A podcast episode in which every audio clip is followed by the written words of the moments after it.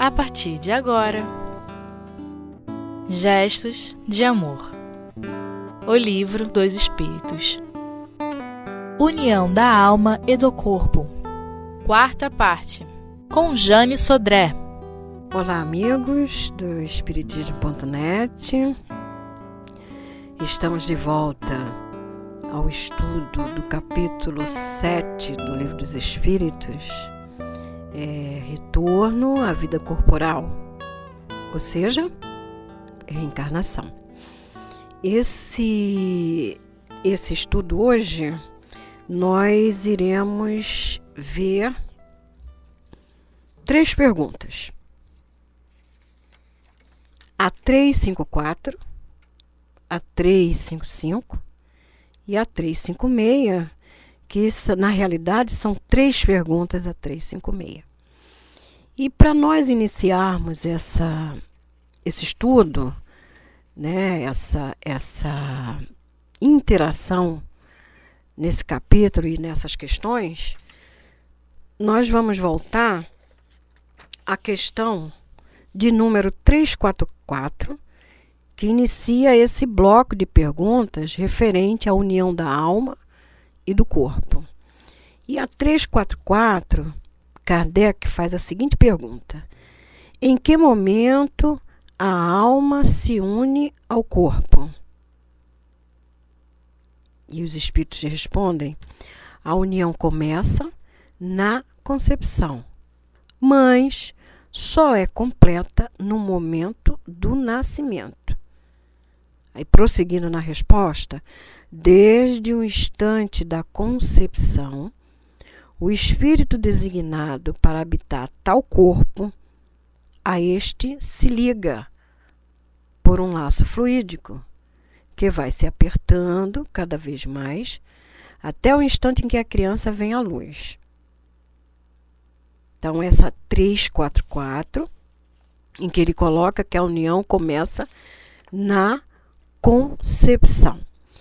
Nós fazendo a pesquisa para, para o estudo, é, nós fomos pegar suporte, digamos assim, no livro Evolução em Dois Mundos, né, do André Luiz.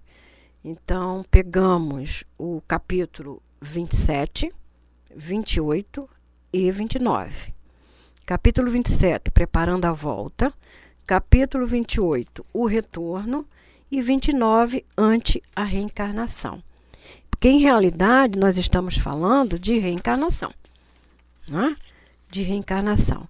E diz assim André Luiz: o renascimento na carne funciona em condições idênticas para todos. E mais adiante ele nos coloca a reencarnação por si, tanto quanto ocorre nos reinos inferiores, a evolução humana obedece a princípios embriogênicos automáticos. Nós vamos explicar isso. Com base na sintonia magnética, contudo, em se tratando de criaturas com alguns espaços à frente da multidão comum, é possível ajustar providências que favoreçam a execução da tarefa a cumprir. Ou seja, quando nós falamos em reencarnação, nós temos que ver, nós temos que levar em consideração a questão material e a questão espiritual. Vejamos bem, ele diz princípios embriogênicos automáticos, ou seja, nós sabemos de todo o desenvolvimento de um feto. Igual para a espécie humana. Nove meses de gestação, passando por todas aquelas etapas de desenvolvimento. Embriogênico, porque é do embrião. E esse automatismo é porque é um automatismo da espécie. Então, ele coloca assim na pergunta 3, 5, 4. Como explicar a vida intrauterina? Essa é a pergunta. Sem nos determos de início na resposta, vamos novamente proferir a pergunta: como explicar a vida intrauterina. Bom, aí a gente já começa a perceber que pelo menos dois envolvidos existem aí. Existe o feto e existe o útero. Ou seja, a mãe e com a sua loja, que a gente vai ver como é que é essa, essa questão do, do, do útero, essa questão uterina, e o feto em si. Então diz assim a resposta dos espíritos: é a da planta que vegeta. Vamos lá. Como explicar a vida intrauterina? É a da planta que vegeta. A criança vive vida animal.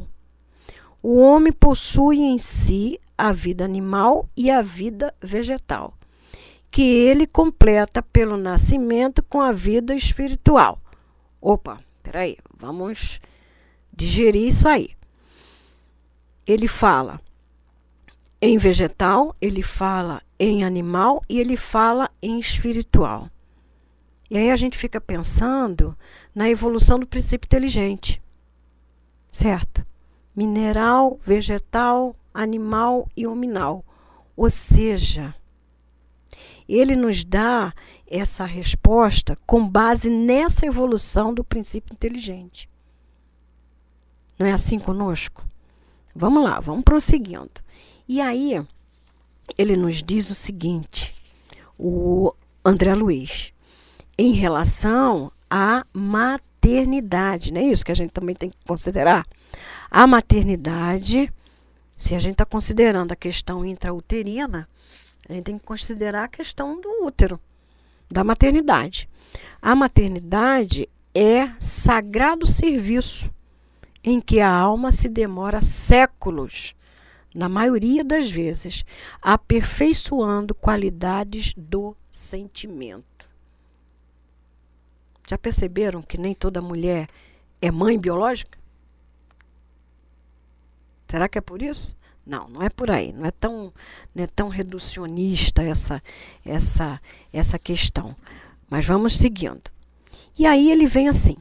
Na 355, Kardec pergunta aos espíritos. Existe, como indica a ciência, criança que desde o seio materno não são viáveis? Existe. Que não são viáveis. Com que objetivo isso acontece? Aí Kardec coloca a questão da ciência né?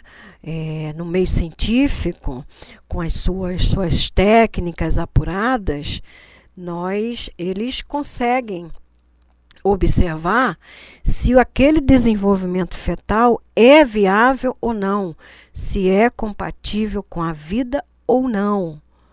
E aí nós começamos a entrar na questão do, da, do aborto.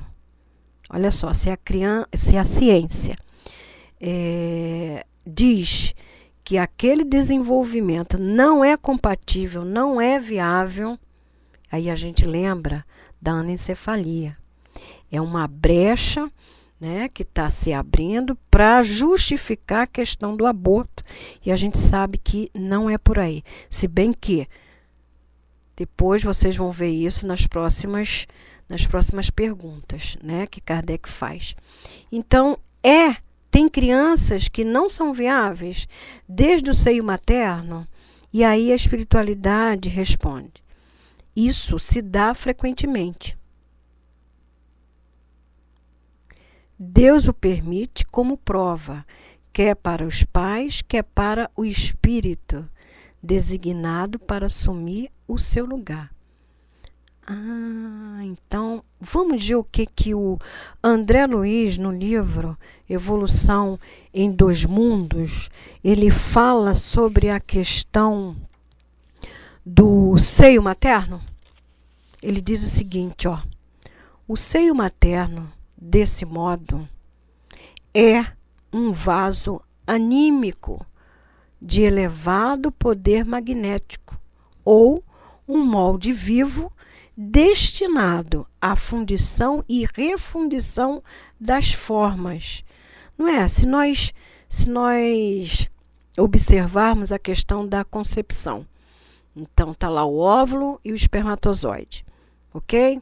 Divisão, vai dividindo e vai formando e vai crescendo em número de células e vai dando formas, certo? Só que aquela, aquela loja, né, que, que ele chama de, de vaso anímico, ela vai entrar também com as suas, digamos assim, com essas, esse poder magnético de ajudar o feto a se desenvolver.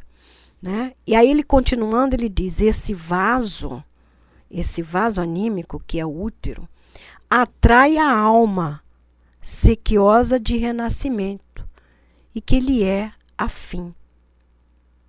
Ok? Então, vamos fazer uma pausa e continuamos.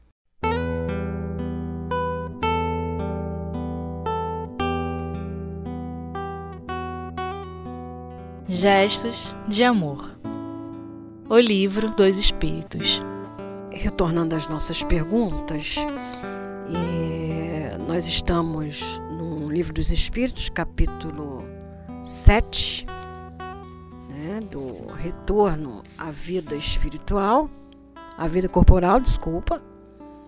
E na, em realidade, nós estamos falando da reencarnação. Né? É, como no bloco anterior nós colocamos a questão do vaso, né, do vaso anímico, é o seio maternal, que é a questão do útero, né, e que esse vaso atrai a alma, né, que, que, que vai renascer, né, que vai reencarnar e que essa atração é uma questão de afinidade. E nós vimos também que esse vaso anímico, ele ajuda a moldar a forma do embrião. E aí, André Luiz, vamos pegar novamente no André Luiz, no capítulo 29 do livro Evolução em Dois Mundos, ante a reencarnação, que ele coloca assim: a transfusão fluídica é evidente. O organismo materno assemelhar, se assemelha a um alambique destinado a sutilizar as energias do reencarnante para restituí-las, de certo, a ele mesmo, na formação do novo envoltório. Ou seja, é uma simbiose. Existe uma simbiose ali. Um alimentando, uma alimentação e uma retroalimentação. E a gente sabe disso. Aliás, na pergunta 354, né, que Kardec diz, responde a questão da vida intrauterina, que ele diz que é, é a da planta que vegeta, nós sabemos que pela evolução do princípio espiritual, onde é que a gente vai encontrar sensibilidade? É no reino mineral? Não, no reino vegetal. Já ouviram falar que o, que o feto ele escuta, ele sente, ele ouve enquanto nesse vaso anímico, ou seja, no útero, é por aí. Ok? Então, nós vamos passar para a pergunta 356. Kardec faz assim: faz a seguinte pergunta: Existe natimortos que não tenham sido destinados a encarnação de um espírito? Ou seja, deu tempo de gestação, todo o tempo de gestação. É? E o, em poucas palavras, o, o, o feto ele nasce morto, nasce morto. Aí ele pergunta, ué, será que não tem nenhum espírito designado, destinado àquele, àquele corpo? E os espíritos respondem: sim. Existe aqueles corpos que nunca tiveram espírito destinado para seus corpos. Para eles, nada devia se cumprir. É então apenas pelos pais que essa criança veio. Ou seja, só a questão da a questão material Lembra que nós falamos da questão da, da embriogênese, né? da formação da, da, das células, né? da concepção? Não tem espírito destinado àquele corpo. Então, se não tem espírito, não há vida. Não existe vida, não tem princípio espiritual ali. Aí vem as, sub, as subperguntas A, que aí diz assim: um ser desta natureza, ou seja, um nat morto, pode vir a nascer?